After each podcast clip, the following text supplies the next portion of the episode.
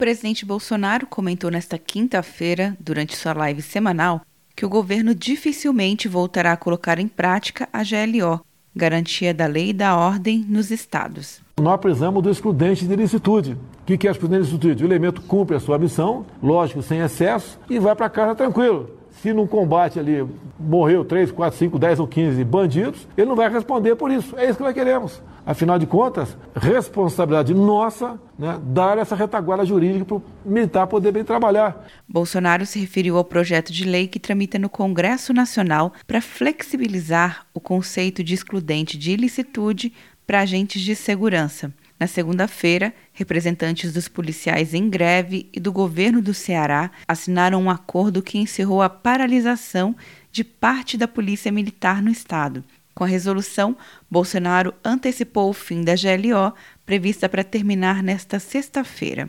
Atenção, você que fez o Enem! Sua nota pode valer uma bolsa de estudos de até 100% para os cursos de graduação à distância da Uninter.